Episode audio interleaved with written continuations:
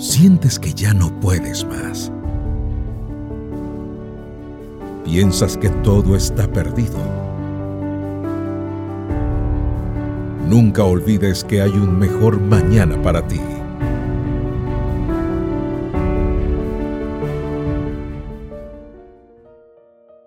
Sigamos al Cordero. En una galería de arte de Alemania, un joven universitario alemán estaba de pie absorto ante el óleo.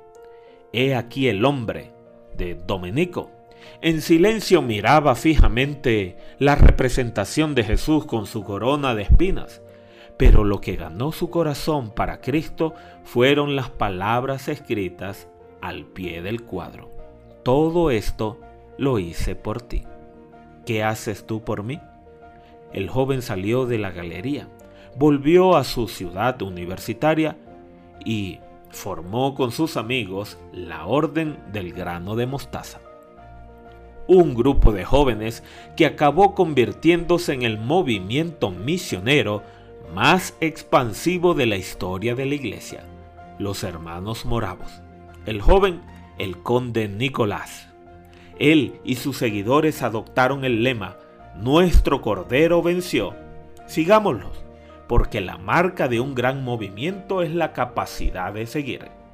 Y siguen al Cordero por donde quiera que va. También yo quiero seguirlo.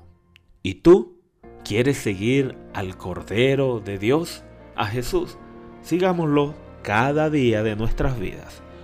Son los que siguen al Cordero por donde quiera que va. Estos fueron redimidos de entre los hombres como primicias para Dios y para el Cordero. Apocalipsis 14:4.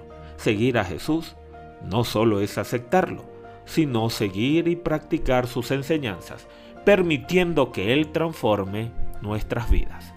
¿Verdaderamente quiere seguirlo? Vale la pena. Yo también le voy a seguir. Y así habrá un mejor mañana para ti.